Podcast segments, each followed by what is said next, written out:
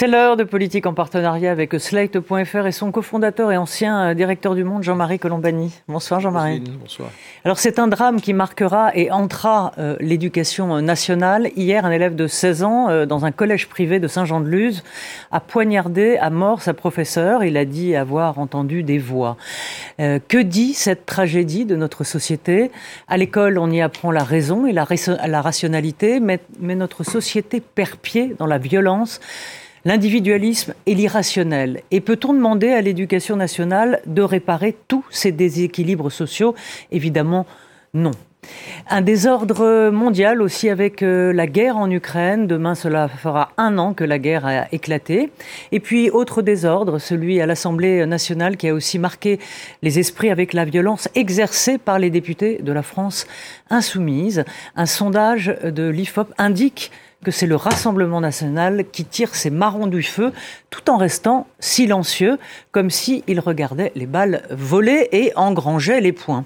On en parle avec euh, Bruno Jeudi, éditorialiste politique. Bonjour Bruno. Bonjour Rosine. Frédéric Dabi, euh, directeur général opinion euh, de l'IFOP.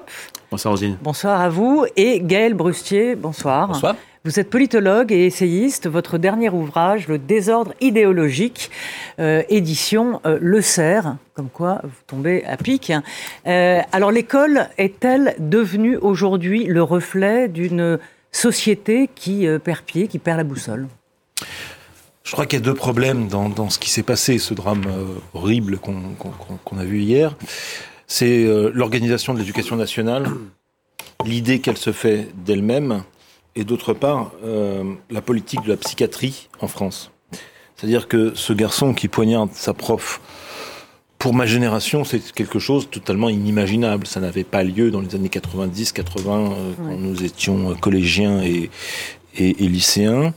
Par contre, ce qui est vrai, c'est que nous avons un pays qui est déstabilisé sur le plan euh, de la psychiatrie, de la psychiatrie de masse, on va dire, et nous n'avons pas les outils, parce que nous n'avons pas les outils pour des raisons à la fois euh, de volonté politique, euh, de moyens budgétaires, mmh. et euh, nous nous trouvons avec des jeunes dont on ne décèle pas suffisamment tôt les, les failles. Les failles. Et il n'y a pas que ça, il y a aussi euh, le dérèglement euh, de l'école républicaine. Il y a le euh, dérèglement de l'école républicaine, oui, effectivement. C'est-à-dire que il y a une une dévalorisation massive des professeurs. Bon, vous savez, je, je, suis comme tout le monde autour de ce plateau, donc nous avons tous, je pense, des parents qui sont professeurs, qui sont enseignants. Bon, quand vous faites des visites dans les musées, quand vous les emmenez euh, voir du théâtre, etc., mm. découvrir des choses culturelles, vous n'êtes pas soutenu par votre administration. C'est-à-dire que moi, je connais des enseignants qui font leur maximum, qui mm. sont payés euh, 2 francs 6 sous, et euh, dont euh, en fait l'image auprès des élèves euh, n'est pas valorisée. C'est-à-dire que on pense que c'est des pouilleux, quoi, en gros. Si vous voulez, c'est. Moi, j'avais un camarade qui me disait quand euh, je défile avec mes camarades du SNES, euh, je mets une veste noire, une cravate noire, mm. pour bien faire comprendre qu'il est mon statut. J'apprends. Euh, or, tout ça s'est effondré, c'est-à-dire que euh, l'image, euh, la réputation qui était celle de nos instituteurs, de nos professeurs quand j'étais gamin, était tout à fait autre qu'aujourd'hui. Oui. Frédéric Dabi, il y avait une enquête sur, que vous aviez fait sur justement l'éducation nationale, parce que tout ça va trouble bien sûr l'éducation nationale dans son entièreté. Euh, il y a des problèmes à l'école, bien évidemment. Hein. Il n'y a pas assez de moyens, comme tout le monde le sait. Le, je le disais, le, creusement des inégalités sociales, euh, la laïcité qui n'est pas euh, qui n'est pas respectée. Il y a beaucoup de sujets, des parents qui sont de plus en plus avec les les, les, les, professeurs exigeants. Euh, qui viennent dire ah bah mon fils est HPI, il méritait euh, il méritait 20 et pas 12. Donc aujourd'hui d'élitement de, aussi de l'éducation nationale ou, ou c'est les, travers de la société qui sont entrés à l'école C'est une large question, mais cette enquête récente, c'est une petite enquête de rentrée fiduciale pour Sud Radio. Bah, les enseignements font écho à ce que vient de dire euh, Gaël euh, Brussier. Quand on interroge les Français sur le déclin français, qu'est-ce qui fait que la France euh, tombe, qu'est-ce qui fait qu'il y a eu ce momentum Zemmour il y a une, petite année, c'était deux institutions qui paraissaient pour les Français malades ou en déclin. L'hôpital, c'est pas notre sujet du jour, mais faut pas oublier à quel point les questions de santé structurent tout, et bien sûr l'école. Et dans cette enquête, on avait poser des indicateurs historiques de l'IFOP sur est-ce que différents échelons scolaires fonctionnaient bien ou mal. Il y avait une dégradation partout. Et désormais, plus que jamais, c'était le collège et le lycée, mais pour la première fois, l'école élémentaire, c'est-à-dire la primaire, CP, 2 qui étaient vus comme des échelons qui fonctionnaient mal. Et puis, dans le temps, le sentiment de dégradation était tous azimuts, 71% hein, pour une dégradation du collège, 69% du lycée. Donc, bon, voilà, cette affaire, c'est un drame c'est heureusement une affaire euh, isolée. Oui, On a toujours la tentation dans le champ politico-médiatique euh, d'exploiter, mais pas, pas de manière euh, péjorative, mais tirer profit et exploiter. c'est un parallèle avec l'affaire Palmade et les, les, les, les, déclarations du ministère de l'Intérieur, etc. Mais c'est vrai que c'est une affaire qui sonne comme un moment de bascule. On avait eu un moment de bascule équivalent en octobre-novembre 2019, quand il y a eu l'affaire de Créteil, où une enseignante avait été mise en joue par un élève de collège avec un faux pistolet, mais elle ne le savait pas. Et c'est à ce moment-là, pour la première fois, le lien de confiance qui s'était euh, établi entre Jean-Michel Blanquer et les parents d'élèves dans les enquêtes, c'était fortement délité pour finir à un niveau euh, très compliqué. Donc voilà, reflet de la société. Avec le hashtag pas de vague à l'époque. Exactement. Exactement. Euh, et c'est vrai que c'est un, c'est une fois de plus, alors reflet de la société sans doute, mais pour la on le voit sur toute une série de sujets. Laïcité, sécurité des élèves, sécurité des enseignants. On voit dans les quartiers nord de Marseille que l'image un peu dans enfin l'imaginaire français sur cette école sanctuaire, c'est de plus en, plus, en plus mis à mal. C'est fini, euh, Jean-Marie, l'école sanctuaire? Oui, enfin, bien sûr, surtout depuis l'affaire Samuel Paty, mais ce qui me gêne toujours, tout ce qui vient d'être dit est juste, mais ce qui me gêne toujours, c'est qu'on brasse dès qu'il y a un, un accident, un incident, un drame. Non, mais là, on parle, on, s'écarte du drame. On brasse, plein de choses qui, mêlent tout et, le contraire de tout. Et, si on regarde la scène politique, c'est la même chose. La scène politique, vous avez tout de suite Eric Ciotti qui dit il faut réviser le statut, le statut de la comment dire, de la responsabilité pénale des jeunes.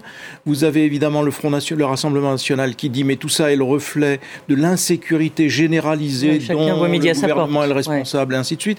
Et vous pouvez décliner ça, alors que là, on se trouve devant, en effet, un cas d'un enfant qui manifestement était en soins psychiatriques et qui était, qui venait d'une, qui sortait d'une tentative de suicide. Donc tout ça est quand même euh, médicalement euh, contrôlable, en tout cas visible. Alors le problème, c'est qu'il n'a pas été décelé à temps, sans doute parce qu'il n'y a plus. J'ajoute aussi que il n'y a pas que les structures euh, psychiatriques qui font défaut en France. Il y a aussi le fait que la médecine scolaire, qui était avant partout, a quasiment disparu.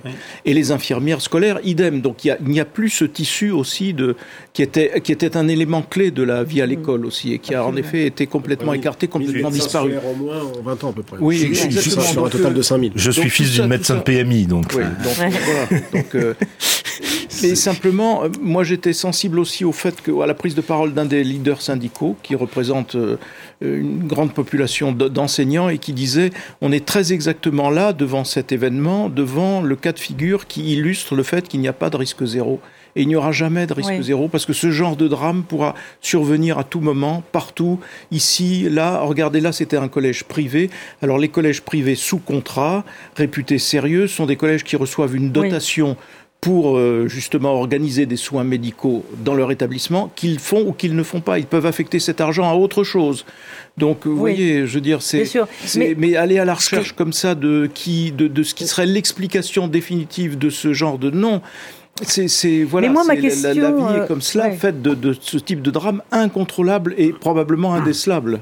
Euh, moi, ma question, c'était euh, normalement à l'école, euh, on c'est la raison, la, rationalité, on y apprend la raison en, quelque sorte. Aujourd'hui, on, entend que des, gens vous disent que la Terre est plate, par exemple. non, mais c'est vrai. Il y a la violence qui, est arrivée dans, l'école, en, en, dehors du, du problème qu'on a évoqué, que ce soit la psychiatrie, que ce soit l'école dans son ensemble. Mais quand même, est-ce que c'est pas est-ce que quand une société est malade, eh bien, l'école l'est forcément. Et, les acteurs aussi, c'est-à-dire les, les, jeunes. On sait que les jeunes ne vont pas bien. on aimerait tous que l'école soit un sanctuaire. Je pense que c'est assez impossible. L'école est dans la vie, elle est dans la ville, elle, est, elle, est, euh, elle appartient à, tout le monde. Et même si c'est un lieu fermé, euh, pour, enfin, aujourd'hui, il y a eu des tentatives dans les années 70 de faire des, établissements ouverts. Aujourd'hui, ils sont fermés. Euh, je suis désolé, mais c'est comme ça.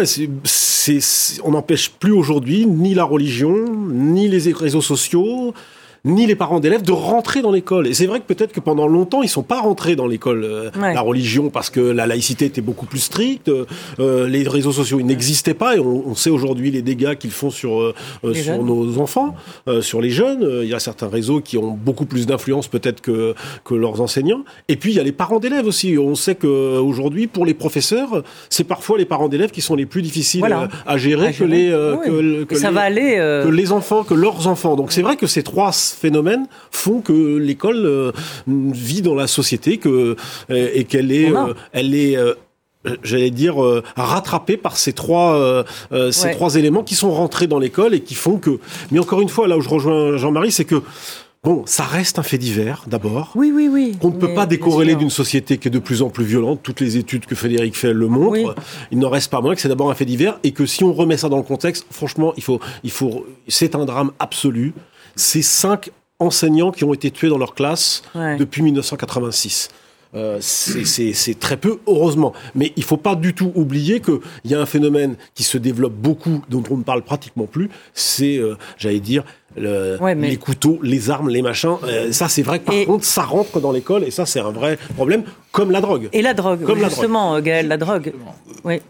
Moi, je suis parti. Je, je, suis parti en confinement en fait avec un, un ancien député socialiste dont vous connaissez tous le nom. Euh, nous avons passé trois mois dans le sud, et quand je suis revenu à Paris, je n'ai pas reconnu Paris. C'est-à-dire que les murs de Paris suintent la drogue. C'est une euh, catastrophe humaine. Pas que Paris. Hein. Pas que Paris, parce que même ma petite ville de Guignon, c'est la même chose. Euh, beaucoup de villes de l'est à l'ouest, c'est pareil. Et sur des sur des cerveaux jeunes que vous consommiez, soit de la MDMA, c'est-à-dire dans les parties festives, machin truc, soit du cannabis, etc. Euh, cannabis avec un taux de THC non contrôlé. parce que nous avons fait un choix de guerre contre la drogue qui nous, ne permet pas de contrôler ce qui est consommé. Eh bien, euh, vous avez des, cas euh, extrêmement graves. Hein. Ce sont des chutes, ce sont des gens que vous voyez dégringoler. Décompensés, dégringoler. Décompensés, dégringoler socialement, physiquement en quelques semaines. Et quand je suis revenu, euh, après ces quelques semaines euh, dans le sud, j'ai découvert une ville que je n'avais pas vue, qui est une ville euh, meurtrie, qui est une ville complètement sous emprise, sous emprise de la drogue, et où c'est même les dealers qui font eux-mêmes, pour vous dire au point où on en est arrivé, c'est les dealers qui font eux-mêmes la régulation. C'est-à-dire que c'est un truc complètement fou. C'est eux qui modèrent leurs clients. C'est pas les clients, ah pas les clients qui se modèrent, c'est les, les dealers qui modèrent les clients. Donc voilà. Euh, et ça, si vous voulez, si, si, si, vous mettez sur un cerveau jeune euh, trop de THC, trop de MDMA, etc., etc., vous pouvez avoir des révélations. Les médecins l'expliqueront beaucoup. Bien sûr, de, maladies psychiatriques. De schizophrénie, de, euh, des formes paranoïaques, etc., etc. Alors, on va parler d'un autre sujet de, de, de violence, mais d'autres désordres, plutôt celui à l'Assemblée nationale, hein, autre temple de la République qui a vécu ces derniers temps. Alors, c'est pas nouveau, hein, euh, depuis euh, la troisième euh, République, on sait que voilà, ça se passe pas toujours bien, mais ça, ça a marqué les esprits pendant cette ce, ce, débat sur les réformes des, des, des retraites et surtout la violence exercée par les députés de la France insoumise. Un sondage de l'IFOB indique que le Rassemblement national tire ses marrons euh, du feu, euh, comme je le disais tout à l'heure. Euh, peut-être vous allez nous dire un mot de votre sondage, mon cher Frédéric. Donc, paru ce dimanche, à la question quels sont, alors si on peut le voir, quels sont les acteurs qui incarnent le mieux l'opposition à la réforme? 43% les syndicats, 25% le Rassemblement national, 23% la NUP, 9% les Républicains. Deuxième question. Les personnalités qui incarnent bien ou mal l'opposition, 46% Marine Le Pen, 43% Mélenchon, 41 Martinez, donc de la CGT, Ciotti 22 et Pradier, euh, le frondeur de droite, 19.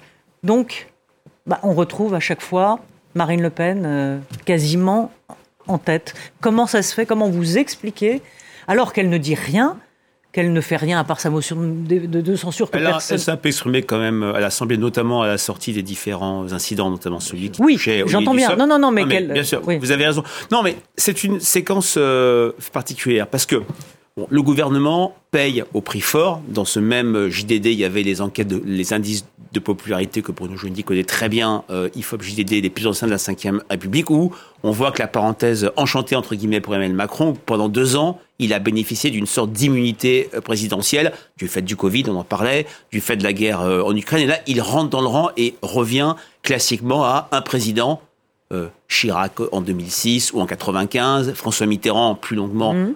en, 84 au moment de l'école publique, l'école privée, euh, paye le prix d'une réforme euh, impopulaire. Mais ce qui est très nouveau, c'est que quasiment aucun acteur n'en profite vraiment. Mmh. Alors, on a des, on a des, on a des petits gagnants, le mouvement syndical, parce que c'est vrai qu'on a eu des manifestations qui se sont bien passées, des manifestations un peu retour vers le futur, c'est-à-dire après le désordre au moment de la loi travail, les black blocs, on a eu des manifestations plutôt bon enfant, un regain de confiance vis-à-vis des syndicats. Et c'est vrai, du point de vue des forces politiques, moi je pense que l'échec de la France insoumise, qui a, j'irais louper le gauche, c'est qu'elle est en décalage complet avec ce qu'attendent des Français d'un parti d'opposition. Ils attendent un parti d'opposition qui soit dans la proposition, dans la critique et dans une alternative. Et c'est mhm. vrai que euh, le bruit, euh, la fureur euh, le, le, tumulte et le fracas de Jean-Luc Mélenchon sur la forme et le blocage sur le fond, ce n'est pas ce qu'attendent les Français dans tous les indicateurs. Il y a aussi l'indicateur euh, pour match où on mhm. voit que le parti qui aujourd'hui, ou la personnalité qui incarne l'alternative au pouvoir, c'est Marine Le Pen c'est pas Jean-Luc Mélenchon, qui est l'homme populaire, l'homme politique le plus impopulaire en termes de très mauvaises opinions, derrière seulement. Oui, donc il perd des plumes hein, il perd des plumes parce qu'on est vraiment en décalage entre ce que peuvent attendre les Français d'un mouvement d'opposition et le spectacle qui a été donné. Alors, bien sûr, il faut pas surinterpréter. La scène parlementaire, et c'est triste de le dire, mais n'est pas une scène tout à fait visible par les Français. Mais c'est vrai que le, le bruit et l'attitude de la France insoumise l'a complètement desservie et c'est vrai qu'elle ne sort pas renforcée. D'ailleurs, on a entendu Jean-Luc Mélenchon tensé par Philippe Martinez, par Laurent Berger sur un, un comportement qui était également en décalage avec le mouvement syndical. Ça risque de...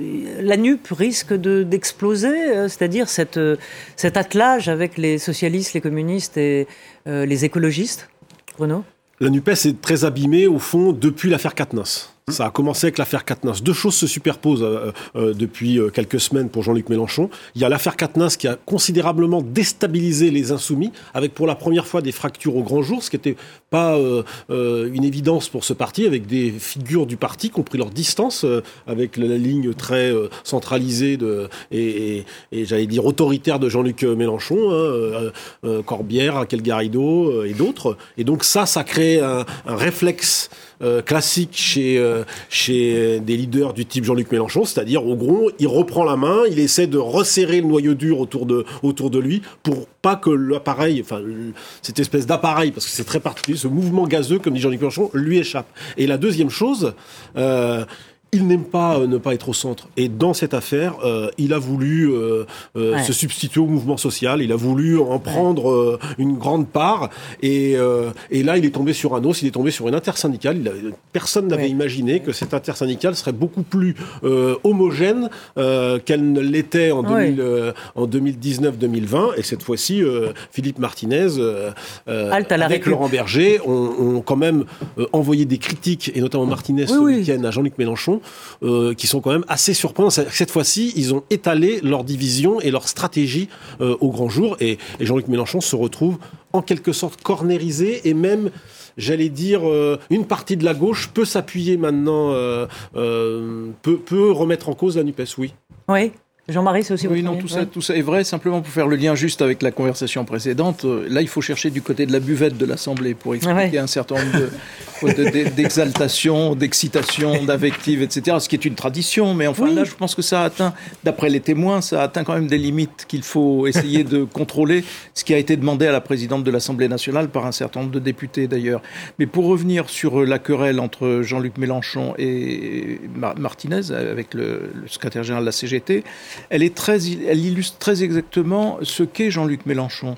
Jean-Luc Mélenchon, sa querelle, sa, réponse au secrétaire général de la CGT, ça a été de dire Mais non, c'est à moi d'organiser le peuple. C'est à moi d'organiser le peuple. C'est un mouvement révolutionnaire. Jean-Luc Mélenchon, il a la révolution dans la tête. Il a cette ambition-là. Oui, mais quelle période de la révolution-là Et donc, le problème, c'est de créer les contradictions dans la société qui permettent l'avènement de, cette, de ce désordre qui, dont, sera, dont sortira le nouvel ordre, qui sera l'ordre révolutionnaire.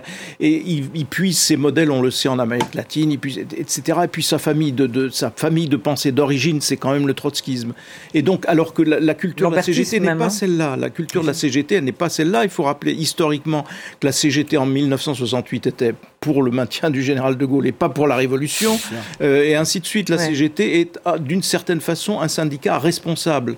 Et donc on a là un choc vraiment de, de, de, de, de fondement même de la doctrine politique de l'un et de l'autre. Et Jean-Luc Mélenchon, en plus, il est maintenant contesté de l'intérieur même de son parti par ceux qui voudraient le voir se mettre de côté, en retrait en tout cas, sinon à la retraite, au moins en retrait, et qui brigue ou qui voudrait affirmer un leadership en vue de l'élection de 2027. Le problème, c'est que pour le moment, personne ne s'impose face à lui, et donc il a quand même, lui, toutes ses chances de rester le candidat. Après, la grande question, c'est pourra-t-il être le candidat de toute la gauche? Car s'il ne peut pas être le candidat de toute la gauche, ça ne servira à rien. Vous vouliez rajouter Oui, il y a une enquête IFOP qui est euh, qui euh, objective ce que vient de dire Jean-Marie. On demande euh, aux Français si Jean-Luc Mélenchon était un atout ou un handicap pour la NUPES et pour que la gauche revienne au pouvoir. Du côté de l'ensemble des Français, c'est entre deux tiers et trois quarts, il est un handicap. Mais le plus important, Rosine, c'est voir que nous disent les sympathisants de gauche ou les personnes se positionnant à gauche. Et elles sont entre 40 et 50% à dire, selon les différentes dimensions, qu'il est un handicap. Et c'est le problème de cette NUPES qui, de plus en plus, est beaucoup plus à gauche que le centre de gravité du peuple de gauche. Euh, Gaël Broustier, vous, vous taillez un beau costard euh, euh, à la France Insoumise dans le Figaro. Ah, vous dites bien. l'obsession du buzz, de Twitter, du clash, du tacle, il ne casse aucun code, mais entre en fanfare dans un moment de brutalisation accéléré de la vie sociale. Il y a un peu de la psychologie de Trump et pas tout à fait la fortune. Sont-ils pleinement responsables, posez-vous la question Sont-ils victimes d'un moment où l'image, l'égotisme, l'immédiateté sont les ingrédients d'une dramatique brutalisation des codes sociaux de nos élites En clair, il donne le mauvais exemple. Ça ne doit pas être euh, une surprise. J'ai beaucoup de sympathie et d'estime pour des, gens, d'abord comme Clémentine Autain, même si je pense que c'est plus tout à fait réciproque, euh, pour Eric Coquerel ou pour euh, mon député Corbière. Simplement, j'ai été totalement surpris de voir la violence qui était la leur dans leur lutte interne, c'est-à-dire des procès euh, quasi staliniens relatifs à des affaires de couple du député Katnins, euh, et puis une manière de s'exprimer, une manière de se comporter euh, qui, euh, très objectivement, euh, fait écarquiller les yeux à n'importe quel observateur depuis 30 ans de la vie politique. J'ai quand même suivi des années et des années, je pense, je suis pas le seul autour de cette table, les questions gouvernement. Je n'ai jamais vu une telle violence, une telle vulgarité, disons les mots, euh, que de la part de ces gens. Je voyais à l'image euh, ce garçon qui a traité Aurélien Saint-Toul, qui est agrégé de lettres, agrégé de lettres et qui traite d'assassin un ministre. Nous avons affaire euh, à sans parler du ballon. Le ballon, le, ballon, le, ballon, c'est le jugement. c'est ce que je dis dans l'article. Euh, Catherine Trottmann, je l'ai vécu de près parce que j'étais étudiant à Strasbourg. Euh, le ballon est une mise en scène morbide, hmm. euh, dégradante, incitant au meurtre, qui a été faisant référence à la par ce député insoumis, qui en plus est un, un, un un, un, plagiaire d'absolument euh, tous les chercheurs en sciences politiques et en histoire sur l'extrême droite. Hmm. Il s'en est fait une petite gloire. Euh, c'est très gênant tout ça. Hmm. C'est très gênant parce que fondamentalement, vous avez des gens intelligents que vous estimez et vous les, vous les voyez se comporter comme des voyous. Et vous vous expliquez, à Roselyne, tout à l'heure que tout cela euh, nourrissait au fond la perspective ou le pronostic ou l'emballement autour de Marine Le Pen, la perspective de voir Marine Le Pen un jour au pouvoir, mais ça se joue aussi dans les costumes, dans la façon de s'habiller. Il y a des plans, des gros plans sur certains élus de la, de la France insoumise où euh, une telle est en jean et t-shirt, mais franchement débraillée. D'autres mettent un point d'honneur à venir, en, effet, de façon très négligée. Marine Le Pen a choisi la cravate pour bien montrer sa respectabilité, sa présidentiabilité, etc., sa gouvernabilité, quoi qu'on dise. Et donc là, ça se dans l'affichage même aussi, et ça compte, ça compte parce que les Français ne ah. peuvent être que choqués par ça, parce que c'est une marque d'irrespect, pas seulement vis-à-vis de l'Assemblée, mais vis-à-vis des Français eux-mêmes. Mais voilà, c'est une culture politique en même temps. Mais le, le, le, côté débraillé plaît au bar du marché à Montreuil, mais il ne plaît absolument pas euh, au café euh, du centre euh, à Guignon, Saône-et-Loire. Donc ils, sont en train de, de, rater une étape fondamentale parce que en fait ils se racontent. Il y a une espèce de d'exhibition de soi-même qui est tout à fait gênante. Hein. Ils sont là et euh, ils sont trompés. Ils, prennent l'assemblée pour une AG d'étudiants. pour une AG d'étudiants, c'est ce qu'ils sont en train de c'est ce qu'ils sont en train de faire depuis depuis leur arrivée dans l'hémicycle. Et, c'est vrai qu'il faut le. Enfin, je reconnais que que encore une fois, Marine Le Pen, quand elle dit c'est une ZAD, euh, ce qui s'est passé pendant l'assemblée, il faut bien reconnaître ah que le Palais Bourbon est, devenu une ZAD. Et, pourtant, au début, moi, j'ai aussi suivi beaucoup de débats mm. très violents mm. par le passé c'est vrai qu'il faut ajouter la différence. En plus, la violence des mots, euh, elle est, elle est pas nouvelle. C'est vrai que là, il y a une dimension de vulgarité et de bordélisation qui est une évidence. une fois de plus, là, on est en décalage avec ce qu'attendent les Français. Qu'est-ce qui se passe depuis la fin de la bipolarisation?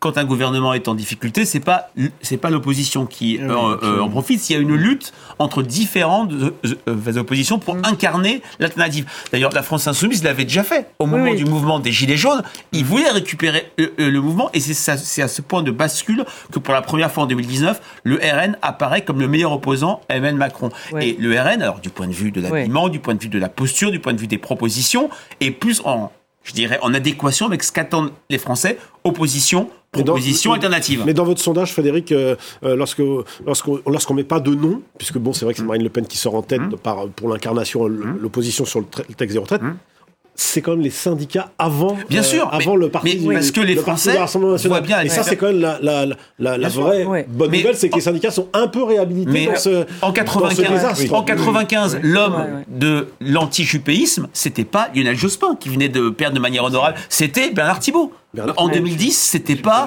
euh, François Hollande ou Dominique Strauss-Kahn, euh, futur euh, candidat, qui était à la tête du mouvement. C'était des syndicats.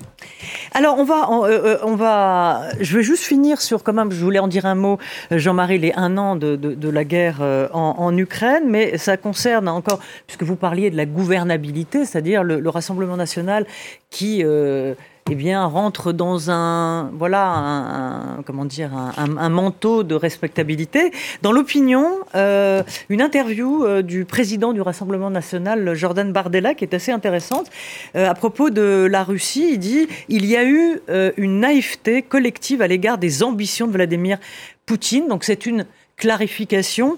c'est vouloir faire disparaître, on, va dire, les doutes sur un parti pro-russe Oui, on peut, on peut dire à Jordan Bardella que c'est une manière d'autocritique ou d'autoportrait, enfin de...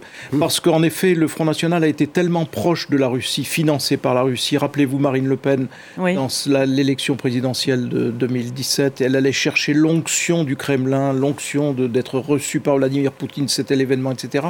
Donc quand Bardella nous dit, euh, on, voilà, on s'est trompé, ben oui, on s'est lourdement trompé. Mais ce qui est intéressant dans sa prise de position, c'est que vous avez d'un côté euh, Jean-Luc Mélenchon, toujours lui, qui nous dit il faut pas donner d'armes, en gros, il faut pas donner d'armes, notamment d'armes lourdes à la, Russie, parce que c'est l'escalade et parce qu'on est au seuil d'une troisième guerre mondiale.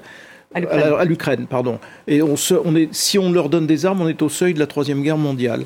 Et il est soutenu en cela par le président de la Colombie, le président de l'Argentine, le mouvement d'extrême-gauche espagnol Podemos et évidemment les, siens, les siens en France. Et en face, vous avez le Front National qui pouvait être un petit peu sur cette ligne-là et qui nous dit par la voix de Jordan Bardella, ben c'est très simple, la fin de la guerre, c'est très simple. C'est le fait de voir la Russie retourner derrière ses frontières, donc de restituer l'intégrité du territoire de l'Ukraine. Là encore, on voit la différence d'approche. Alors après, c'est plus subtil. C'est une blanchiment quand même. C'est une opération de blanchiment. Elle est un peu grossière. Oui, mais sauf que, sauf que euh, ça peut marcher. Oui, mais comme disait Jacques Chirac, plus la ficelle est grosse, plus ça passe. Plus ça passe. Donc, euh, et donc, euh, en même temps, c'est plus nuancé que cela parce qu'il nous dit oui, attention à l'escalade, attention à ne pas trop livrer de chars lourds parce que ceci, cela, des petites précautions comme ça qui lui font ressembler à Emmanuel Macron d'ailleurs.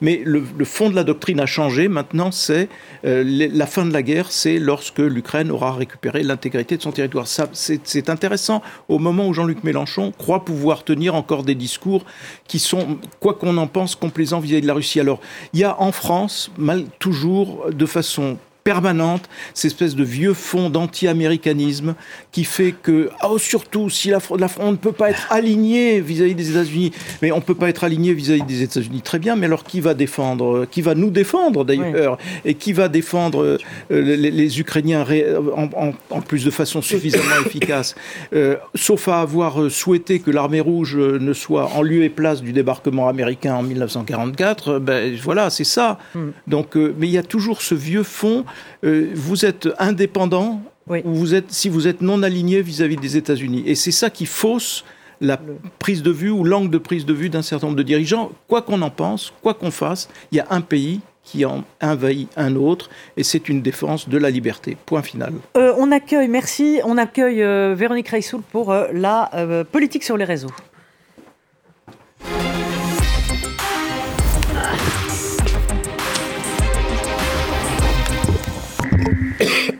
Bonjour ma chère euh, Véronique. Bonjour ma chère Roselyne.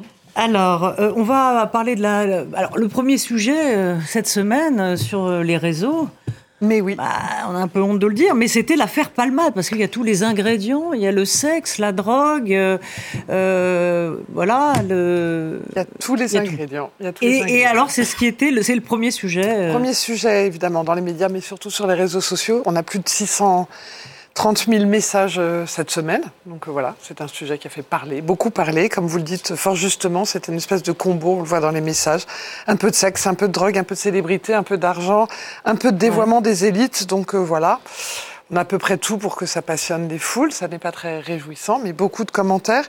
En plus, on a un petit bonus, c'est que on a un petit côté feuilletonnage dans cette affaire, donc ça permet d'entretenir et réentretenir.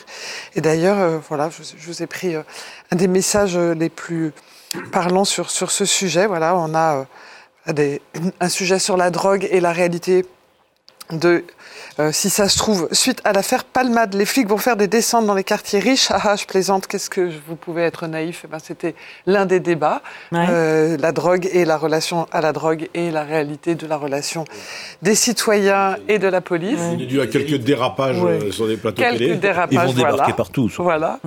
Et puis après, bah, le feuilletonnage. Alors, vous savez que dans la famille feuilletonnage, on a toujours des, des mèmes sur, sur Internet. Eh bien eh bien, le, symbole du feuilletonnage, c'est Monsieur Hunter Biden, vous savez, le fils du président qui, depuis deux ans, feuilletonne entre une affaire de portable piraté, de la drogue, de la corruption, de la censure. Et eh bien là, les uns et les autres commencent à se réjouir en se disant, ah l'affaire Palmade, ça va être aussi un feuilleton, puisque chaque jour, il y a une nouvelle révélation. Donc ça explique l'intérêt. Je ne vous dis pas que c'est passionnant, je vous dis que ça explique l'intérêt. Alors l'Ukraine est toujours, euh, euh, eh bien, euh, angoisse toujours les, bah, les internautes. Oui, c'est un sujet. On aurait pu se dire, vous le savez depuis un an, voilà, ils en ont tous beaucoup parlé. Est-ce que, est-ce que l'intérêt descendait? Eh Bien non. Je vous ai pris juste sur les derniers. Les derniers 30 jours, vous voyez près de 4 millions de messages uniquement en France. Donc c'est un sujet qui continue à mobiliser, toujours du soutien, mais beaucoup de désespoir aussi, de la peur, de la résignation. Et rappelez-vous, il y a un an, euh, il y a eu une forme de sidération avec les premières images. Il y a euh, un, message qui a été euh, publié cette semaine par Amnesty International qui dit, ben voilà, il y a sept choses que les Ukrainiens n'auront, n'auraient jamais pensé connaître et que nous non plus, nous n'aurions pas pensé connaître. Ces sept choses sont tout d'abord, et c'était la première image qui a le plus marqué, Lorsque l'alerte euh, au raid aérien retentit, vous avez 10 minutes pour vous mettre à l'abri. Rappelez-vous, c'est les premières images qu'on a vues il y a un an, qui a fait qu'on s'est dit, mais donc c'est encore possible. On n'imaginait pas qu'on pourrait aller se réfugier euh, euh, aussi près, voilà, dans le métro. Et donc ça, c'est beaucoup repris. La deuxième, c'est vous devez toujours avoir deux murs entre vous et le danger en cas d'effondrement et d'éclat d'obus.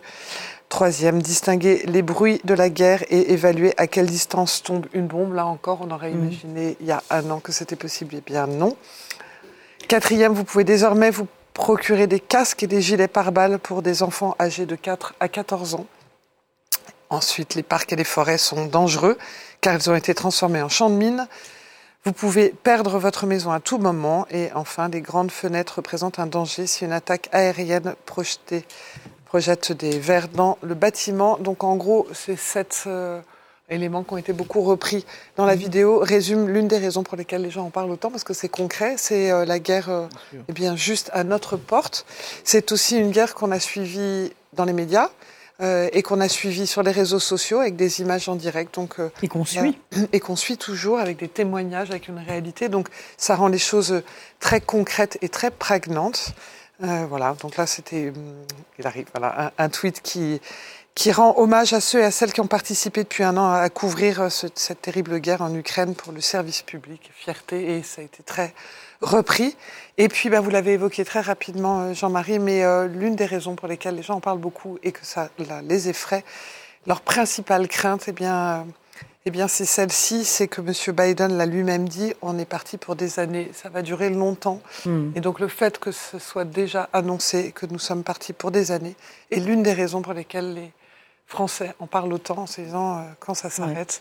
Ils n'ont pas toujours... Euh, on sait quand ça commence, on ne sait jamais quand une Exactement. guerre s'arrête. Et, et, les uns et les autres pensaient quand même déjà que ça n'arriverait plus, mais que ça irait plus vite que ça. Et là, on a compris que ça va être très long. On a une donnée IFOP fiduciale pour Sud Radio qui va être diffusée euh, ce soir. On demande, c'est bien sûr une question qui n'est pas évidente, mais un pronostic de fin de la guerre, on n'a plus qu'un Français sur dix qui anticipe une fin de la guerre en 2023. Ouais. C'est ça.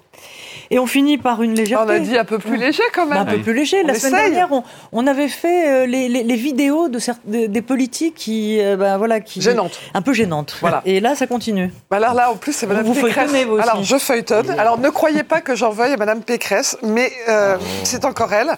TikTok. Vous savez que la Commission européenne a décidé d'arrêter TikTok. Hmm. Ben, peut-être c'est pas bête. Moi, je dis c'est peut-être pas bête.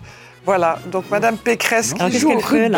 Ah, elle joue Elle a une bonne prise de balle, je suis pas d'accord. Voilà, alors voilà, voilà, elle est ravie, ravie, ravie, tout ça. Voilà, alors ça a été commenté. Alors on va dire. pour le rugby, mais moi je trouve ça sévère. Parce que quand un homme se met euh, en position comme ça, qui fait du football, François Hollande, il avait tiré à côté d'un but vide.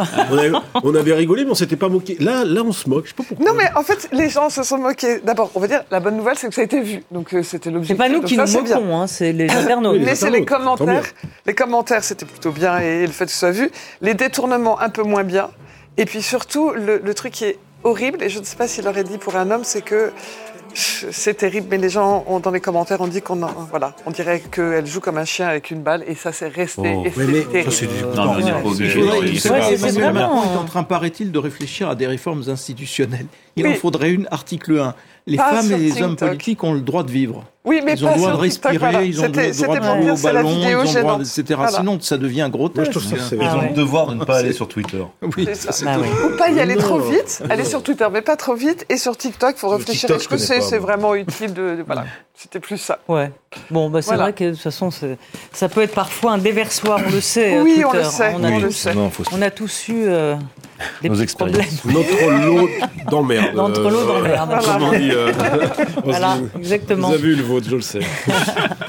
Merci à vous. Euh, Gaël euh, Brussier, je rappelle le titre de votre livre, Le désordre idéologique aux éditions Le Cerf. J'en ai deux en cours. Hein. Deux en cours ah. ah ouais, mais qui ne sont pas sortis encore non, bah non, ah non, Et, euh, Frédéric, La Fracture La Fracture sur la jeunesse. Sur la jeunesse, voilà. Vous Édition des arènes. Des arènes. Voilà, merci. Non, pas de livre là, non Non, bon, ça va venir. Merci, merci à Flore Simon, merci Véro, à très vite.